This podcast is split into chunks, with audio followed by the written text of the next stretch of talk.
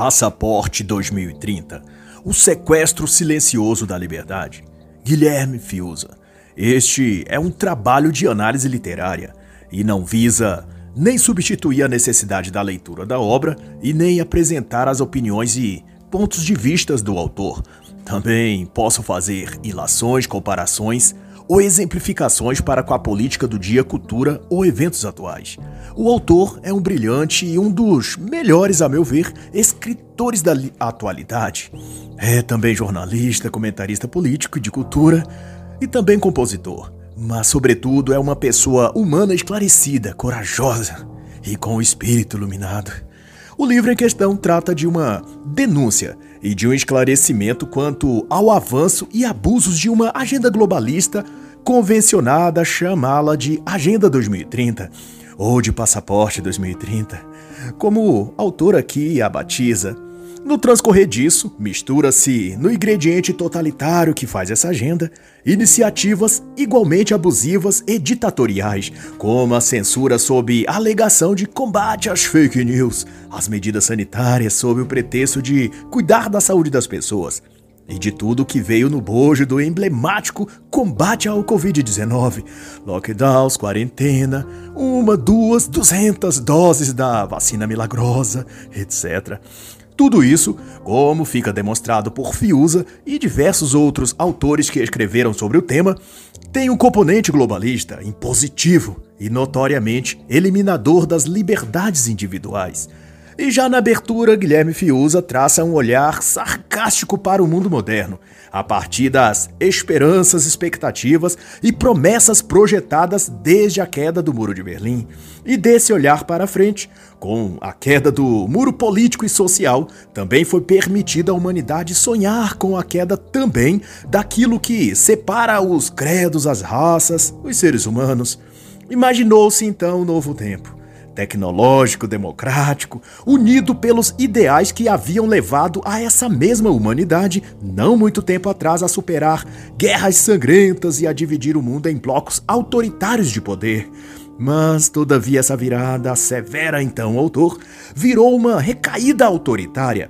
E nem Freud explica, assegura ele, o que houve com os homens.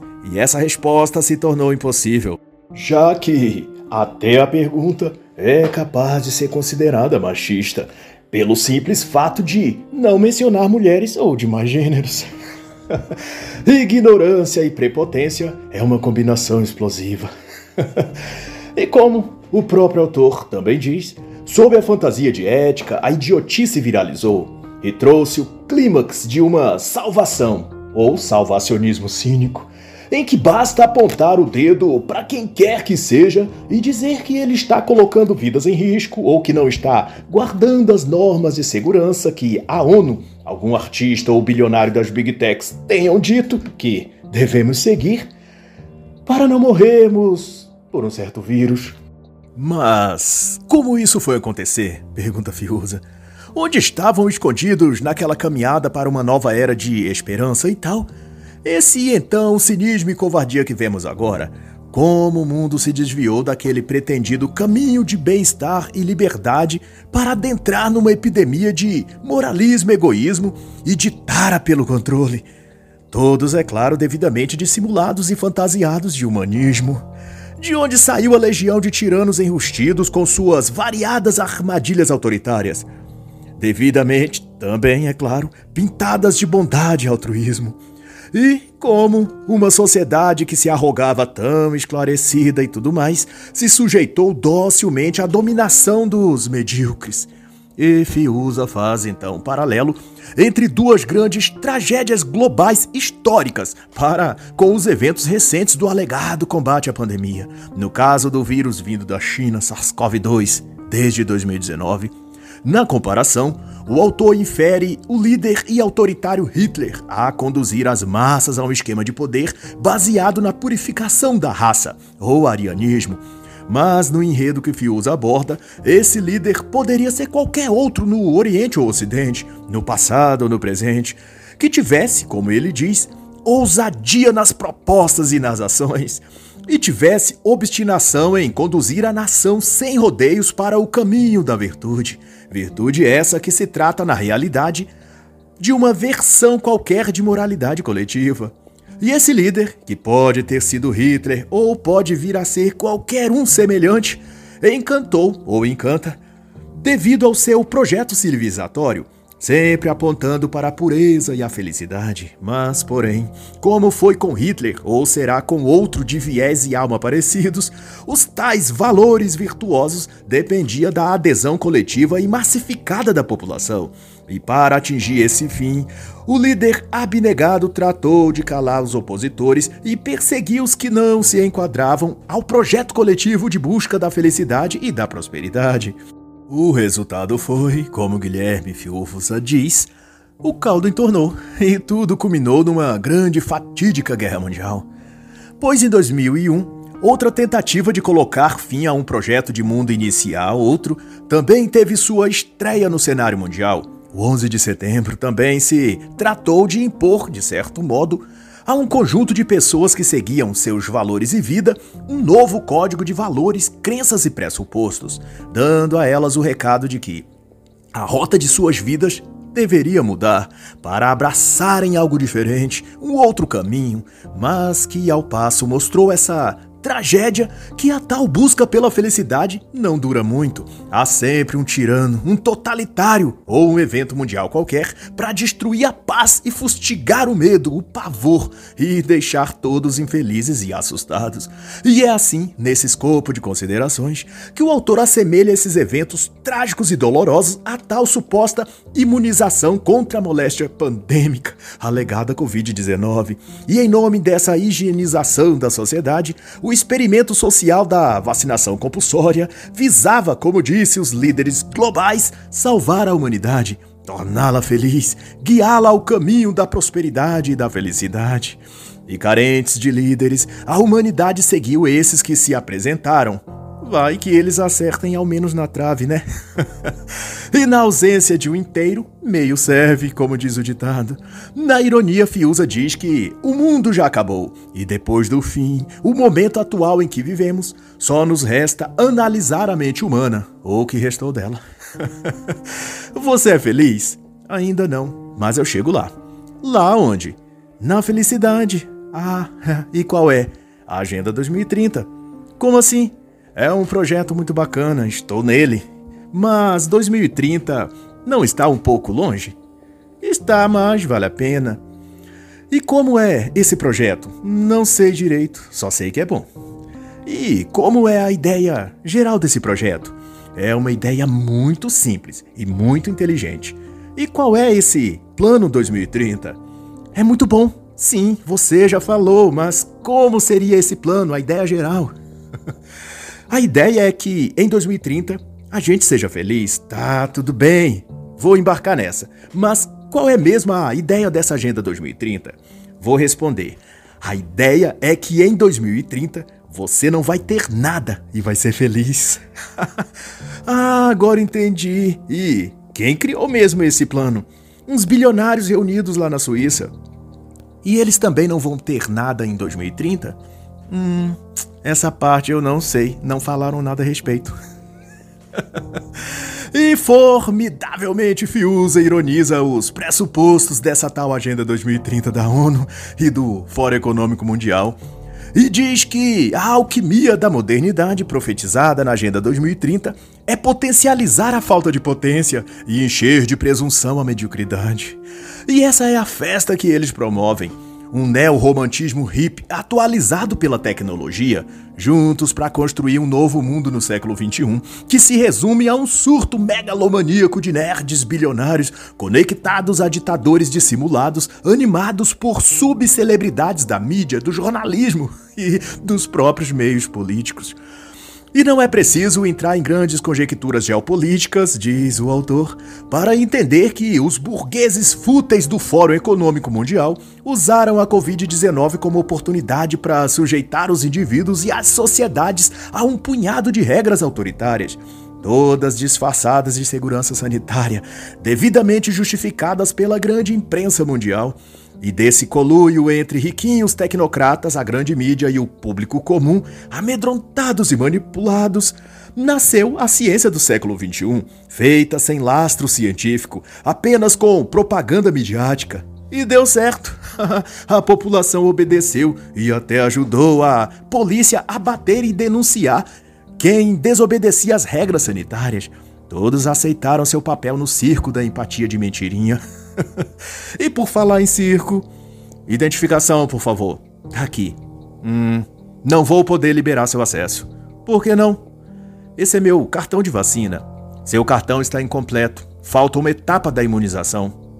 Deve haver algum engano. Está aqui, ó. Duas doses mais o reforço. É que já estamos na segunda dose de reforço. Hein? A quarta dose? Não sabia, vou me imunizar e volto amanhã então. Bom dia, voltei. Aqui está o meu cartão com a segunda dose de reforço. Está incompleto, senhor. Como assim? É que estamos exigindo a vacina de influenza também. Vou providenciar então. Olá, voltei. Aqui está meu cartão. Tudo correto agora. Deixa eu ver. Não está não, senhor. Está incompleto. Poxa vida, o que foi dessa vez? é que a vacina que você tomou não protege contra a variante Darwin. Não sabia dessa variante. E eu posso tomar uma vacina assim após a outra? Não vai fazer mal, não? Não, senhor, pode tomar sim. Quanto mais vacina, melhor. Olá, voltei. Enfim, consegui tomar a vacina Darwin. A fila estava enorme, mas consegui. Pode liberar agora minha entrada, por favor? Não, senhor, não será possível. Seu cartão está incompleto. Mas eu tomei todas as doses que você falou. Pois é, é que desde a sua última vinda houve um avanço da Omicron e já estamos na terceira dose de reforço. Jura? Quinta dose então? E Fiusa elabora que esse é o esquema que nomeiam de esquema vacinal. uma forma de submeter as pessoas a uma sequência sem fim de vacinações, tratamentos, cartões, etc., que em tese darão mais saúde às pessoas e, portanto, acesso a uma vida em sociedade. é o cartão de cidadão higienizado, diz o autor. Basta uma picada e pronto. Você está autorizado a usufruir de tudo que a vida social coletivamente pode lhe proporcionar.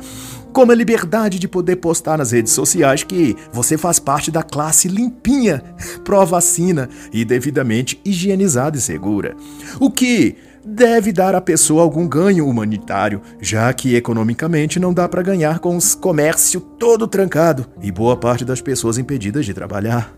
Mas o que importa é a conexão, a energia compartilhada com essas categorias de seres humanos melhorados, altruístas, evoluídos, que não negam a eficácia das 20 doses do imunizante e nem viram as costas para a ciência.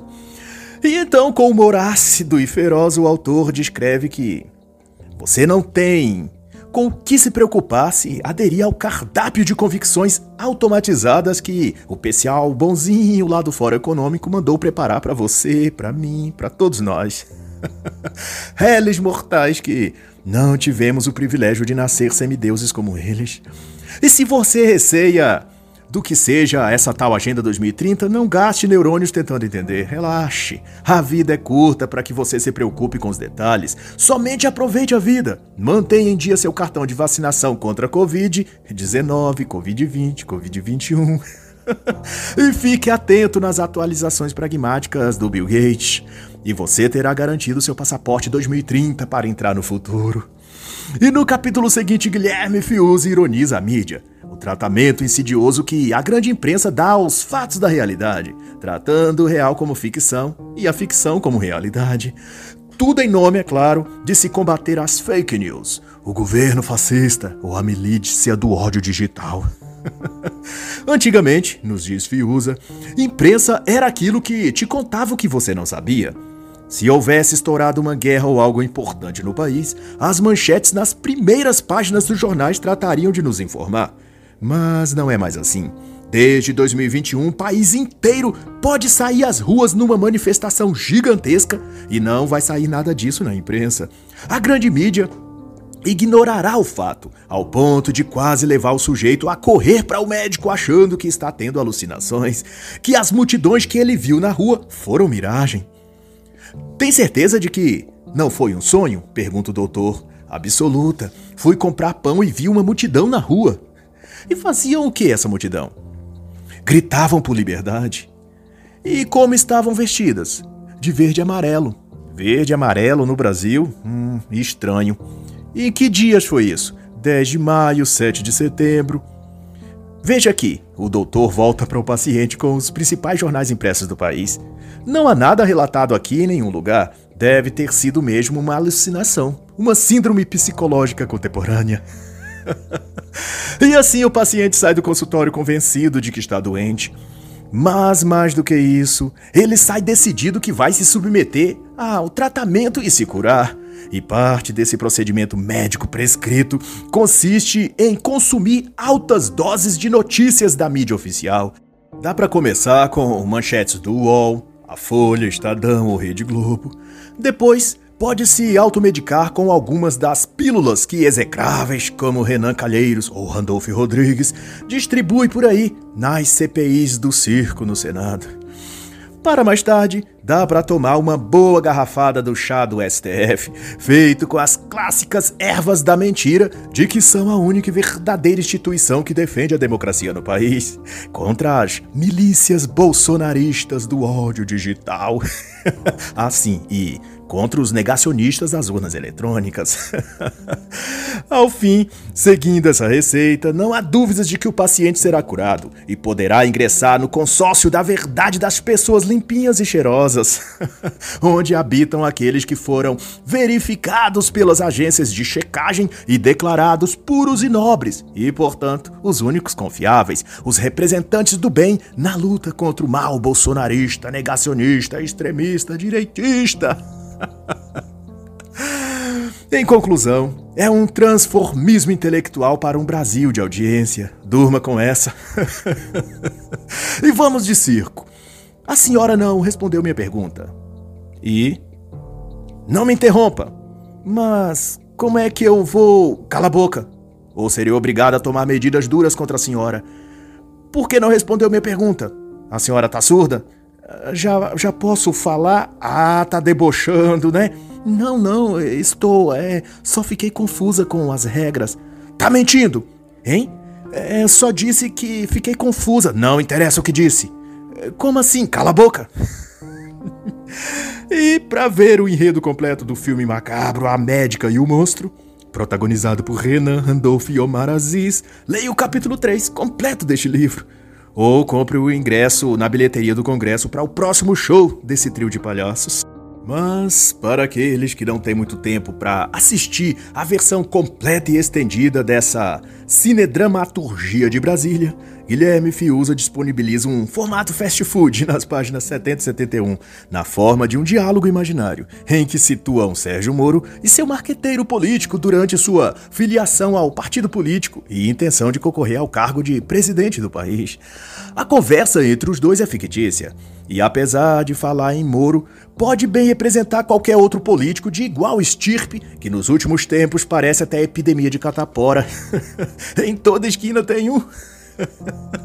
Dória, Witzel, Casagrande, Ibanez, ou até figuras internacionais como Biden, Trudeau, Boris Johnson, Macron. Mas o diálogo é o seguinte: o que eu falo? Não entendo nada desse assunto. Pergunta Moro ao seu agente de marketing, visivelmente tenso enquanto se dirigem de carro ao Congresso em Brasília. Relaxa, Moro, você vai tirar de letra. Responde seu marqueteiro. Como eu posso ficar calmo? Você não me diz nada de concreto e ainda está recebendo uma fortuna para fazer comigo que se fez a Pinóquio. A vantagem, Moro, é que na política você pode mentir que o seu nariz não cresce. Não falei em mentir, falei em transformar boneco em gente. Sim, e é isso que vamos fazer. A não ser que você queira continuar sendo só um boneco. Não sou boneco, nunca fui. Sou ex-juiz, ex-ministro, ex-candidato ao STF e ex-Sérgio Moro. Mas foi o que eu disse: você renunciou a tudo para se transformar numa coisa que te disseram que é ótima e você ainda não sabe o que é. Então, por enquanto, você é um boneco zanzando por Brasília. Mas fica tranquilo, que eu vou te dar vida. Então me explica logo o que eu tenho de fazer. Já estamos chegando ao Senado e quando eu descer desse carro, vou ter de falar alguma coisa. Você vai falar o que o povo quer ouvir. Basta você ser uma mistura de Ciro Gomes com Marina Silva, botar um sotaque de pessoal, uma empáfia tucana e uma cara de justiceiro conservador. Aí vai dar tudo certo. e assim Sérgio Moro encarnou o personagem com grande talento. Parecia uma hidra com mil caras e cabeças diferentes. Cada hora parecia uma coisa diferente. Como se fosse uma mistura de todos os presidenciáveis ao mesmo tempo. Mas o mais impressionante é que a mídia gostou. Aquela mesma velha e podre imprensa que, meses antes, queria a cabeça de Sérgio Moro, quando ele falava pouco e agia mais.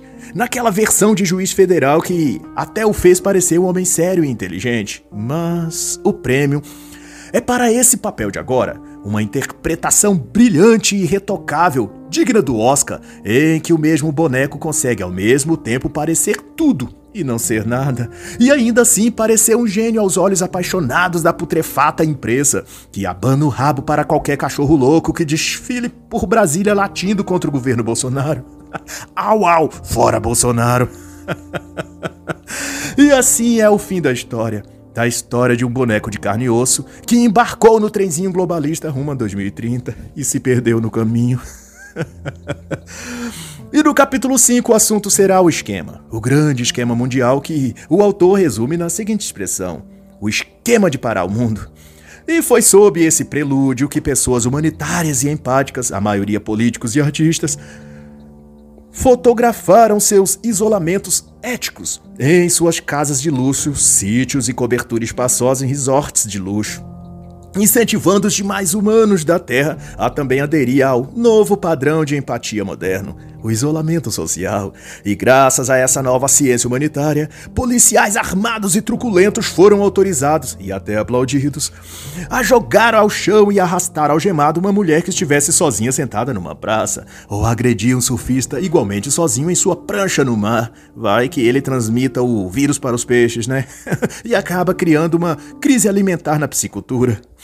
Mas o que importa, ao final, é sinalizar a virtude. É aparecer na foto de máscara e kit higiene social. Se rolar um queijinho e um vinho importado, também vai bem, obrigado. mas não esqueça de colocar a máscara depois que acabar de comer ou de beber. O vírus é educado, mas não é trouxa. Ele até que espera você terminar seu lanchinho, mas não é bobo de deixar você circulando por aí sem a devida cobertura na boca e na face. Se você demole, ele te pega, hein?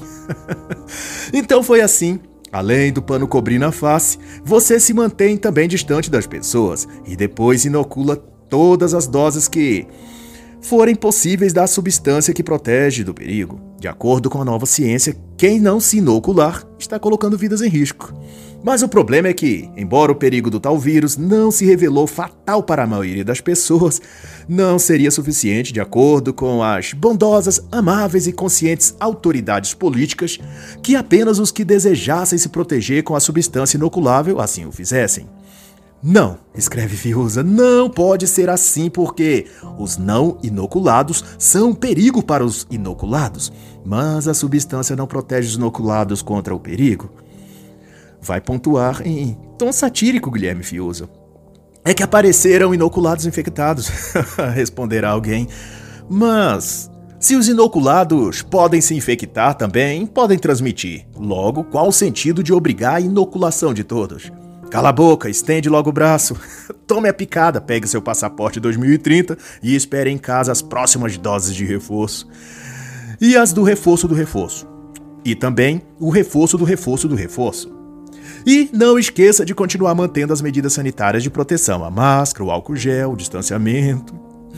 E assim, com a nova ciência, a ética e a empatia, o mundo segue para um limpinho e seguro novo normal. Ufa! O que seria de nós sem os virtuosos iluminados que disponibilizaram a salvação para todos nós, né? e fizeram um trabalho tão bom que desta vez ninguém precisou ser de pendurado numa cruz de madeira, nem ter seu sangue esvaindo gota a gota. Agora a salvação veio diluída, pronta e em frasco. Basta colocá-la numa seringa e injetar no braço. E ele está apto a herdar o reino de Klaus Schwab e morar no paraíso do grande Reset. Uma cortesia do Fórum Econômico Mundial. Mas nisso tudo o que importa é que tá todo mundo mais devotado à ciência. Pode-se dizer que a ciência venceu a fé, se bem que a nova ciência depende mais de fé para se crer nela do que outra coisa. Mas o slogan é o que conta, e o slogan é esse: a ciência venceu o negacionismo. E se você não tem ainda uma certeza do que é essa nova ciência, eis uma explicação bem simplificada para não restar dúvidas. Ciência é pegar milhões de dólares, criar fundações lindas e sair comprando todo mundo para legalizar propósitos torpes. Ciência é operar o milagre de fazer a imprensa silenciar solenemente diante dos casos de falta de ar, dores no peito, miocardite ou infarto no ano em que se iniciou a vacinação em massa contra a Covid-19. Ciência é a imprensa em questão de horas fazer surgir justificativas para inocentar a vacina e culpar o vacinado, sempre que um efeito adverso aparecia em jovens e adolescentes em todo o mundo. Ciência é decidir que uma vacina feita às pressas proporciona mais proteção que a imunidade natural do ser humano. Ciência é condicionar a vida em sociedade à apresentação de um passaporte sanitário, ainda que com o esquema vacinal completo, essa pessoa pode mesmo assim contrair o vírus e transmiti-lo. Bom, se você quer mais sobre o que é ciência, leia as páginas 82 e 83. O autor descreve mais algumas coisinhas sobre o que é ciência da modernidade. e sobre a apoteose dos tolos. O personagem é o Manezinho, que se não tomarmos cuidado, pode ser eu ou você. ou qualquer um dos seus amigos, vizinhos ou parentes. Certamente, se o manezinho não for você nem seus familiares, com certeza é alguém que você conhece, que mora pertinho de você. É o seguinte, Manezinho é um cara legal. Na escola, quando foi moda usar tênis sem cadastro, ele jogou fora os cadastros do seu tênis. Quando a moda passou, ele pediu à sua mãe um tênis novo. Ele foi roqueiro, foi new age, hippie, Deixou o cabelo crescer, cortou quando a moda passou, fez tatuagem, depois fez outra por cima. Foi contra o BBB, bradava que era alienação social, depois foi a favor do BBB, disse que era inclusão social.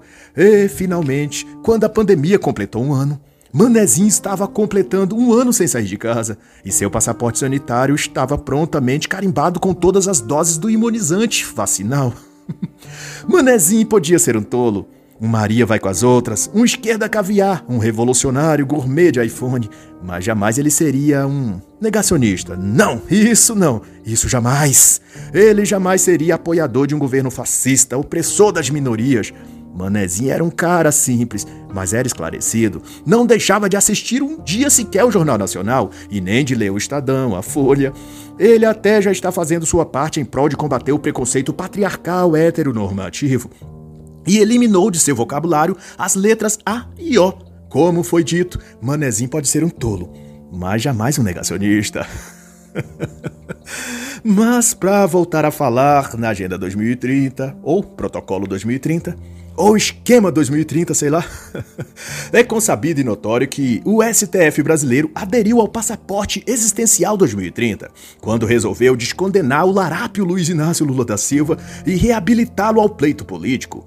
Como foi dito afinal por aí, nos meandros jurídicos, se o crime já foi cometido, do que adianta punir? e assim a Operação Lava Jato foi precisamente substituída pela Operação Lava Lula, cuja finalidade e proporções é limpar o criminoso, vesti-lo de um terninho novo e colocá-lo perfumado e higienizado diante do público. E repetir incansavelmente que ele é a chance do Brasil se libertar da tirania e fascismo imaginário do governo bolsonarista. e nesse jogo de espertos, como se nota, o STF não entra em campo para perder. E se não há lógica que faça possível o povo entender que Lula é o ladrão mais honesto do país, então o jeito foi dizer que o processo todo foi julgado pelo juiz errado. Lula assaltou os cofres públicos e liderou um esquema de poder para perpetrar a utopia comunista no Brasil e América Latina. Hum, mas não era em Curitiba que o juiz tinha de assinar o atestado de condenação. Era em São Paulo, ou em Brasília, ou no Quinto dos Infernos mesmo. Lá da onde ele vem. Ai, ai, e vamos então de circo. Por que Gilmar tá chorando? Por causa do advogado do Lula. O que o advogado fez? Bateu no Gilmar? Não. Jogou areia no olho do Gilmar? Também não. Ele tá chorando por causa do trabalho do advogado do Lula. Ele começou a fazer elogios ao advogado e caiu no choro. Caramba! E isso foi numa sessão do STF com todo mundo filmando? Isso mesmo. E a sessão era sobre o processo do Lula, do réu condenado. E você fica assim tranquilo? Você não fica indignado? Você acha isso normal? Acho incrível. Como assim incrível? É que o advogado do Lula realmente conseguiu um milagre. E diante de um milagre é difícil segurar a emoção. Que história é essa de milagre? É que o cliente do advogado, o Lula, roubou um país inteiro. E isso vai ficar de graça. Se isso não for um verdadeiro milagre, eu não sei mais o que pode ser. Mas não é suspeito um juiz chorar elogiando o advogado do ladrão? Não, suspeito é o juiz que condenou o ladrão. e mais a mais, a certa altura do caminho, embarcados no trenzinho bala rumo ao lugar feliz no futuro chamado 2030, Sérgio Moro, Ciro Gomes, Luiz Inácio, Dória, Renan Calheiros, Randolph, todos acenam da janela e sentados na sua poltrona de couro sintético, recém-importado da China com recursos do Bill Gates e seu Jorge Soros. Todos então deslumbrados com a viagem. Até a senhora Marta Suplicy, secretária de Relações Internacionais da cidade de São Paulo em 2022, está muito empolgada com o seleto grupo de passageiros e até resolveu ela também comprar uma passagem e embarcar na próxima estação, o que de fato ocorreu em junho de 2022, quando, em evento da ONU em São Paulo, ela comprou o ingresso para o trem Agenda 2030, ao promover a festa das ODS, os Objetivos de Desenvolvimento Sustentáveis. Mais um presentinho que os mesmos bacanas lá do Clubinho Bilderberg, do Fórum Econômico e tal, prepararam para a humanidade. Na cerimônia, em 8 de 6 de 2022, ela afirmou ter consagrado a São Paulo como cidade não negacionista e, fazendo a vez de sacerdotisa humanitária do Passaporte 2030, a senhora Suplicy deu largada à corrida da década, a Maratona Globalista 2030. O time do TSE já tá dentro, o STF também. Uns políticos lá de Brasília já estão com o ingresso na mão. Você vai querer perder essa. então, circo, tem outro episódio. Você viu as últimas pesquisas? Sim, eu vi. O favorito tá disparado na frente. E o que você acha disso? Acho que nem devia ter eleições. Por mim, entregaria tudo logo para ele. É, olhando por esse lado, ele já morou lá, né? E sabe direitinho onde fica tudo, principalmente o cofre. e sobre a urna auditável com o comprovante impresso, o que você acha disso? Cala a boca! Não toque nesse assunto ou vamos ser convocados para CPI. e no instalar dos chicotes, no Rio Grande do Sul, em São Paulo ou outra capital pertinho de você, governadores tarados por trancar tudo, fecharam comércios, praias, shoppings, empresas e mandaram todo mundo esperar em casa o vírus passar. O problema é que ninguém podia andar de Uber e os ônibus estavam lotados. Daí o vírus veio passando a pé mesmo, de carona com o vento, bem devagarinho. Mas a boa notícia, ou pelo menos nos disseram que era boa, é que logo ia passar. Assim que a economia quebrar e o governo fascista imaginário não ter mais qualquer chance de se reeleger para 2023. O mais saudável enquanto isso era essa recomendação de qualquer especialista que você visse na TV era ficar em casa, usar máscara, higienizar as mãos com álcool gel e curtir uma live sertaneja, ou de Anitta, na internet. Ou você podia também assistir uma versão digital da festa de São João no Nordeste, opções não faltaram. o negócio é eliminar a ameaça fascista, e nisso os artistas da Globo estão empenhados. Não precisa se preocupar. Ou ele cai ou o Brasil para. Nem que pare no fundo do poço. Mas para. Afinal, é para isso que servem os jornalistas, os analistas, os colunistas, os comentaristas. para garantir que ao final dessa guerra dos espetáculos circenses da velha mídia, nada sobre de pé, nem seu emprego, nem sua renda, nem sua saúde mental. Tanta ternura assim só podia ter surgido primeiro de uma ditadura chinesa. A ONU tem muito o que aprender com a China. Acredita que essa agência internacional quase perdeu o bonde para 2030? Chegou até a declarar que as máscaras e lockdowns não serviam para nada. Imagine, um ano tentando falir a economia global e ela quase estraga tudo. Ainda bem que tinha o Dr. Fauci lá nos States e o Sleep Giant aqui no Brasil, para garantir que todos iam continuar seguindo os protocolos sanitários obrigatórios e ineficazes globais. Isso mesmo, a democracia do STF venceu. Qualquer dúvida, basta perguntar ao homem de shortinho se bronzeando no Hotel Carioca quando São Paulo estava toda fechada. E ele vai te dizer: ouça a ciência, salve vidas, fique em casa, tome a vacina e fora Bolsonaro! assim, meu amigo, tome posse do seu lockdown mental. Tire seu passaporte para 2030 e faça uma boa viagem. Ah, e dê lembrança a todos os globalistas, aos comunistas, aos satanistas, que você encontrar por lá. e assim encerra a análise da obra Passaporte 2030 O sequestro silencioso da liberdade, de Guilherme Fiuza.